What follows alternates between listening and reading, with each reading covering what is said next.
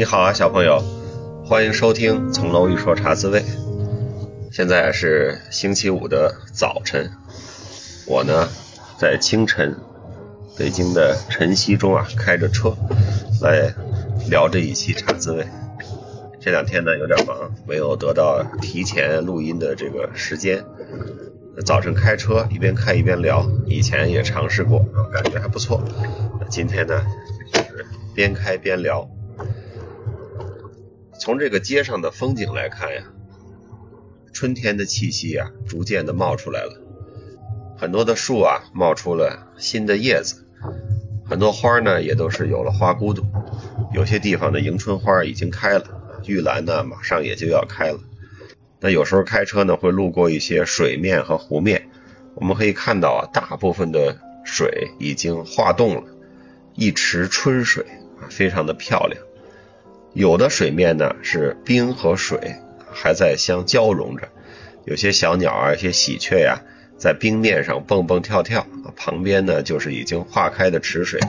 那个景色啊也是非常的漂亮。大家有没有观察过哈？大自然界中的这个水啊，春天的水是非常好看的，因为呢经过一冬天的这个冰冻，它化开的时候呢还没有太多的杂质啊，比较干净。特别透亮，跟这个夏天呀长了很多的这个水草啊，感觉是不一样的。跟秋天的那种呃肃杀沉静的感觉也是不一样。所以说这个春光荡漾的水面啊，是有一种独特的春天的气息的。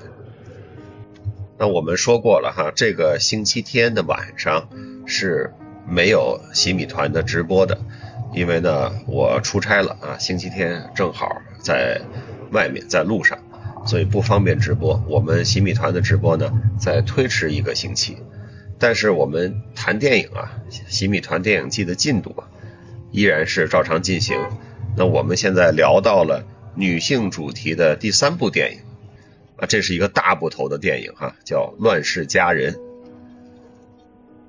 乱世佳人》这个电影呢，又是一个小说啊，一个著名的文学作品改编的。那这个小说当年存在的时候呢，就已经是一个在美国非常有名的小说了。但是呢，就是这部电影啊，一九三九年由费雯丽和 Gable 主演的这个电影，让整个这个小说《乱世佳人》成为了一个世界级的文学艺术现象。这个电影对小说的助力啊是功不可没的。我们都知道这个电影是一九三九年上映的哈，它当时啊迅速的风靡全球，它的票房我听说是十几亿美元，而这十几亿美元按照可比的价格哈，把通货膨胀的因素都算进去，可能到今天也没有电影超过了一九三九年《乱世佳人》的票房。这个电影上映的时机啊。和电影的大红大紫，我觉得有一定的关系，因为一九三九年呀，整个世界都是在乱世之中，是吧？那一年第二次世界大战爆发了，那一年的中国呢，已经是从一九三七年的七七事变之后啊，和日军在本土作战已经两年的时间了。据说这个电影在当时的上海各大电影院也都是大卖的。因为当时上海主要还是租界区啊，这个日本和英美还没有翻脸，所以上海呢还是有那么一个歌舞升平的孤岛的状态。但是大家生活在这样的乱世里，又听到了这个电影啊，就是《乱世佳人》这个名字，可能呢会觉得非常的有感触啊。而且这个电影本身的内容啊也非常好，演的也非常好，所以呢也是创造了。世界各地啊，包括中国很多地方的这个观影的奇迹啊，很高的这个票房。这个书的原作名啊，也是这个电影的名字，它是 Gone with the Wind，是吧？随风飘逝的意思。那么也有一个非常著名的翻译家，把这本书呢翻译成飘。所以说，《乱世佳人》这个小说，它在文学上是以飘这样一个单字的书名啊闻名于世。那这个翻译呢，也有很多人认为翻译的非常好啊，他就管这个作品叫《飘》，拒绝管它叫《乱世佳人》，因为《乱世佳人》的确有一种这个 海报上为了吸引观众博眼球的这么一种感觉。但是也有人讲呢，说这个“飘”的翻译啊，它好像是一个正在飘的一个状态，跟这个英文原著里写的这个 “gone” 就是已经没有了啊，随风而逝、随风已逝去的这个感觉啊，没有传达出来。所以这个“飘”呢，是一个巧意，但并不是一个佳意啊。有人这么讲，所以呢，这也是仁者见仁，智者见智啊。你愿意叫哪个就叫哪个。但是我认为啊，作为一个商业片，把它起名叫做《乱世佳人》，那还是非常的有道理的啊，也是对票房啊有很大的这个助推力的。这个作家呢，也是一个女性的作家啊，她叫玛格丽特·米歇尔。那玛格丽特·米歇尔是一个神奇的存在，她好像就是为了《乱世佳人》这部小说而生的。她一生中的著作呢？应该就只有《乱世佳人》这一部小说，那他的寿命也不是太长，好像四十多岁就去世了，所以他唯一的作品就是他的成名作，就是他的巅峰之作啊，就是世界文学史，尤其是美国文学史上一个不朽的高峰。这个有点像曹雪芹是吧？曹雪芹 是就这么一部作品啊，《红楼梦》，然后就成为了一座高峰。他也没有第二部作品。那么这个玛格丽特·米歇尔啊，可以说是女版的美国版的曹雪芹的感觉。因为米歇尔生活的地方呢，就是亚特兰大，他呢做过一段时间的记者，所以他对亚特兰大周围的这个风土人情啊，从祖辈身上听来的这个内战有关的这些故事，那他是获得了很多的第一手资料的。所以这是为什么他能够写出这样一个作品，跟他的这个对于身边和对于家族的往事的收集和整理啊是分不开的。那么他也是一个身体不太好的人啊，我们知道他是英年早逝嘛，刚才说了。那他在养病的过程中啊，也是受到了他的家人啊、他丈夫的鼓励，来开始写作这本书的。所以呢，这个米歇尔自己的人生啊。和《乱世佳人》里的斯嘉丽啊有一些重合的部分啊，比如说，有人说这个米歇尔有过两任丈夫啊，一任丈夫像阿什利，一任丈夫像巴特勒，这就是小说里的两个男主人公啊。我们以前谈过若干部了，从著名的文学作品改编成的电影，我们都知道文学和电影呢，它的表达手法，它擅长的事情非常不一样。同时呢，它的容量也是非常不一样的。《乱世佳人》是一个挺长的长篇小说，是吧？那么我们一般拿到的这个中文的版本，很多时候都是上下册的，印成一册的话，可能拿在手里就太厚了。那这样一个大部头的小说改编成一个电影，那电影的时候呢，必须有所取舍。所以很多这种乱世佳人或者说飘的文学迷啊，认为电影呢丧失了太多的细节，但是有很多喜欢这部电影的影迷认为电影啊反而是把整个这个纷繁复杂的故事主线提炼出来了，更聚焦，而且呢更容易观看。这个电影啊是一个非常长的电影，在我们这一年的洗米团的电影季里，可能也是最长的之一了吧。有三个多小时，是吧？我们现在能够看到的最通行的版本有三个多小时。那么三个多小时的电影，其实对于原著来说，也是删繁就简，去掉了很多东西。当然呢，电影对某些情节呢也做了一些简化，比如说这个斯嘉丽啊，在小说里是有三个孩子的啊，这个电影里看起来就只有一个孩子。那么他把这个人物啊减少，然后剧情呢更聚焦。整体来说呢，这是一个改编非常成功的电影啊。这个小说和电影同主题、同样的内容，在各自的领域啊都是大放异彩。我们也得说，这个电影啊，演员选的也非常好啊。费雯丽和盖博两个人啊，基本上就是那个时候啊国际影坛无可争议的男女主角啊，天皇巨星。我们可以想象啊，在当时那个电影产业虽然很繁荣，但整体来说也是刚起步的阶段。能够做出这样精良精美的电影啊！当观众坐进电影院，虽然说要看三个多小时，但是你看到费雯丽，你看到盖博，你看到这么跌宕起伏的剧情的时候，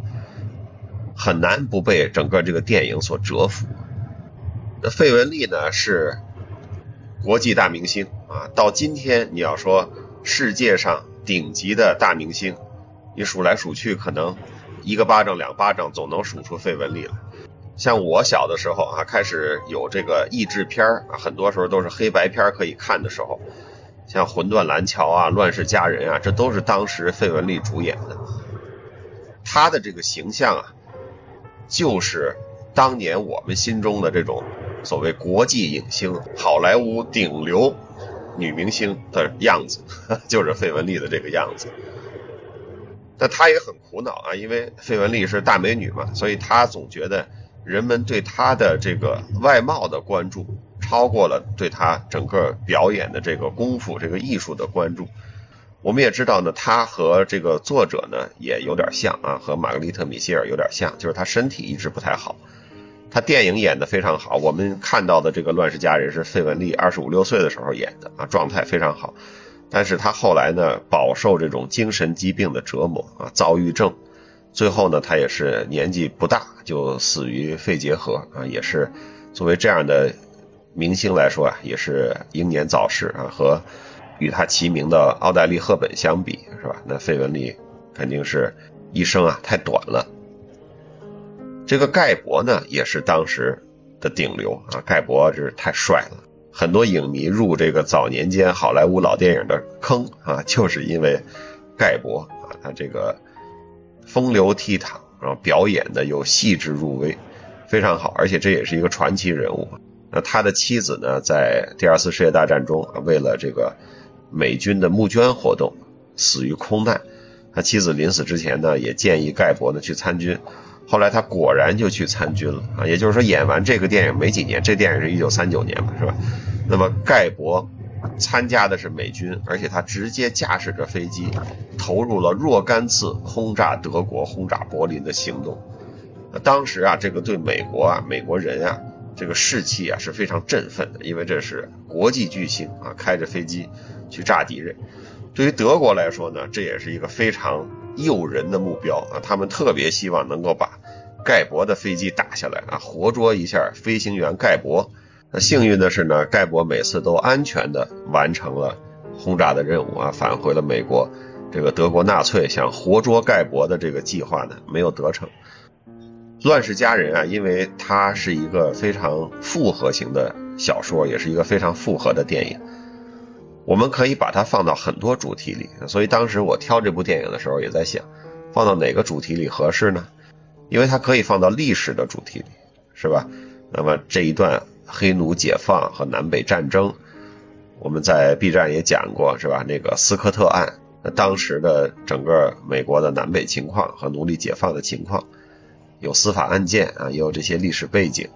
另外呢，我们也知道还有这个同主题的。一个著名的小说，也是一个女作家写的，叫《汤姆叔的小屋》，是吧？那它更多的是从北方的视角啊，写的是这个奴隶制的悲惨。但是我们看这个米歇尔写的，他从南方的视角写这个奴隶主家庭和他们的奴隶啊的关系还不错了。那么这些比较啊有尊严的奴隶主啊，这个有里有面的奴隶主，所谓 decent family 啊，他们要求自己的孩子。跟黑奴讲话的时候啊，越是跟黑奴讲话，越要有礼貌。所以说，米歇尔的这个角度，他更多的是一个南方的角度。他甚至有一点怀念那个旧时代啊，在战争爆发之前，南方虽然有奴隶制，但是是一片和谐的，一片祥和的啊。就包括现在有些地方电影院说拒绝再上映重播《乱世佳人》，就是因为他搞的这种。啊，调和啊，美化这个当时南方奴隶制的这么一个调调啊，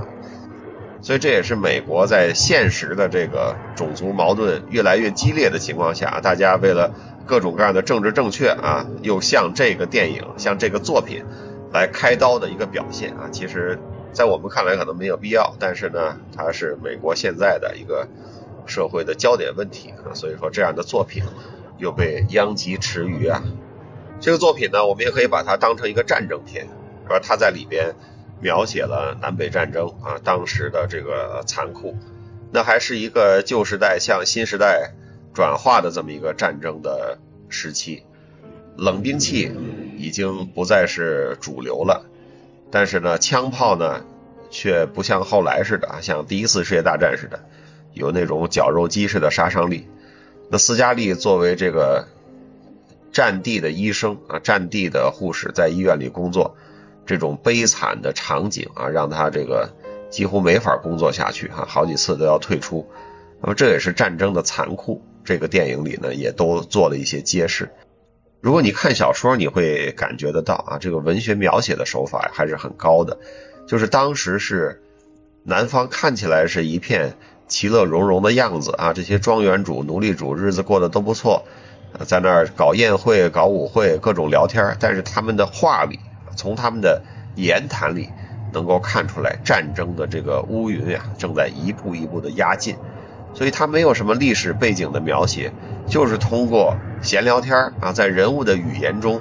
把这些背景啊，把当时的时代啊，把当时大家关心的问题啊，交代的特别的好啊，这是非常高级的文学手法。当然，最终呢，我们还是把这个电影啊，放到了女性的主题里，因为毕竟它的。名称是《乱世佳人》嘛啊，那么一个女子啊，斯嘉丽，我们也可以说是一个奇女子。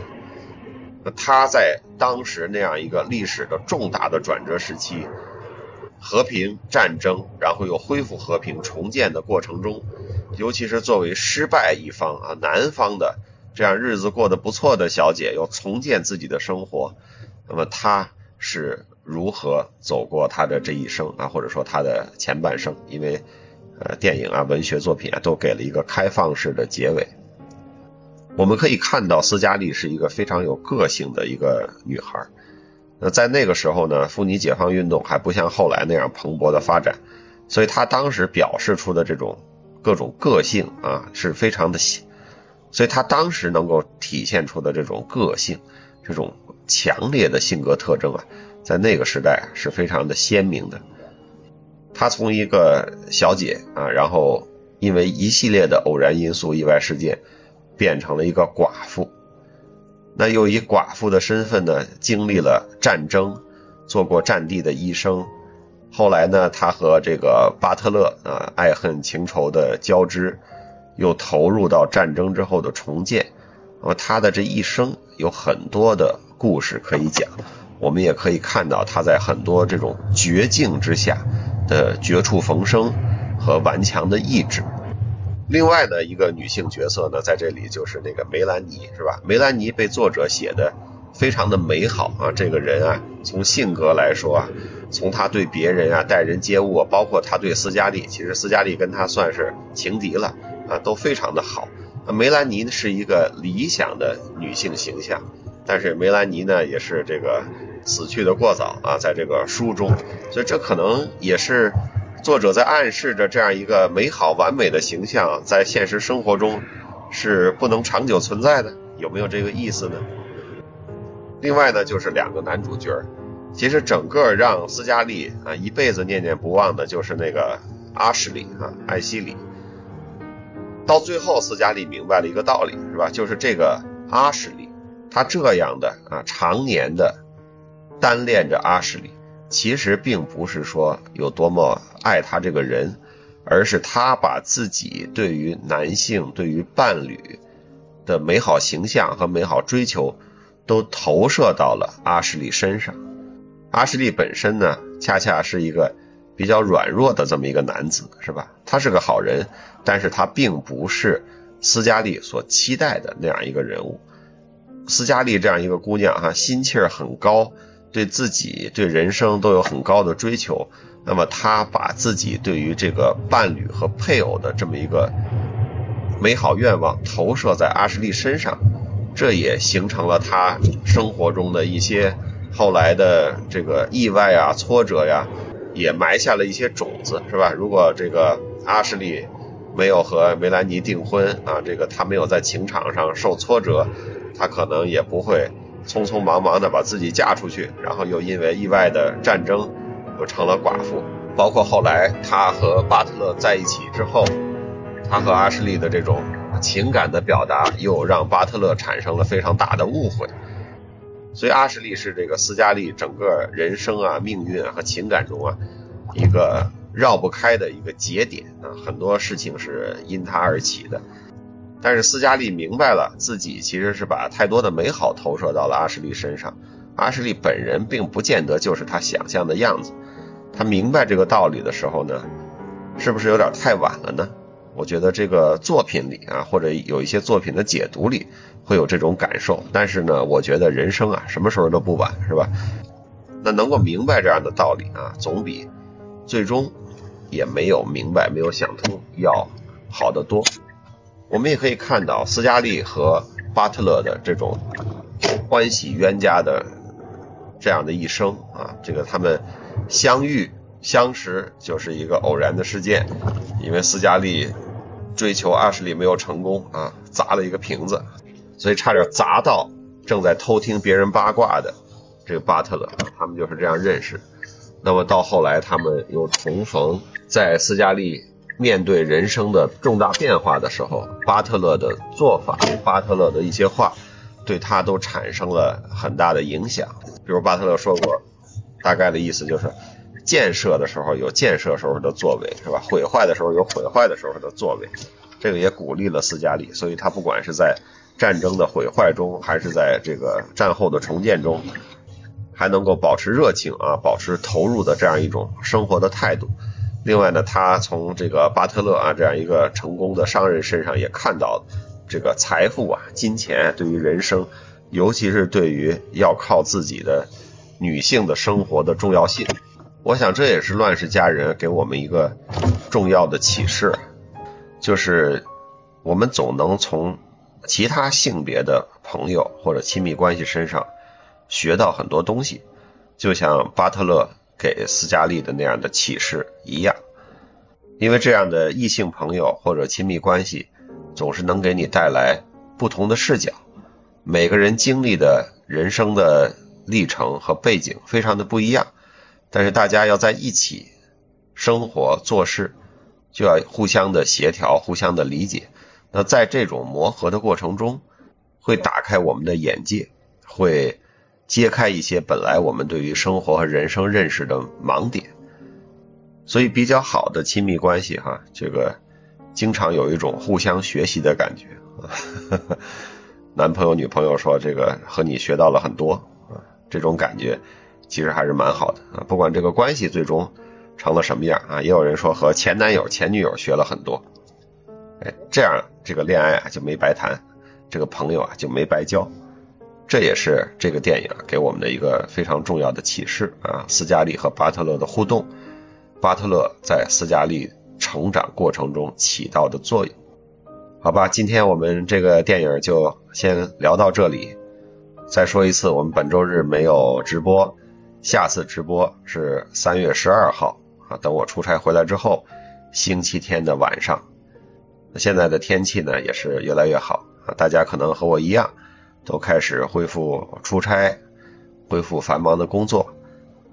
那这个时候呢，还是要共勉是吧？我们要努力找时间读书，努力找时间锻炼，多多帮助他人。不管上个星期你这三请做的怎么样，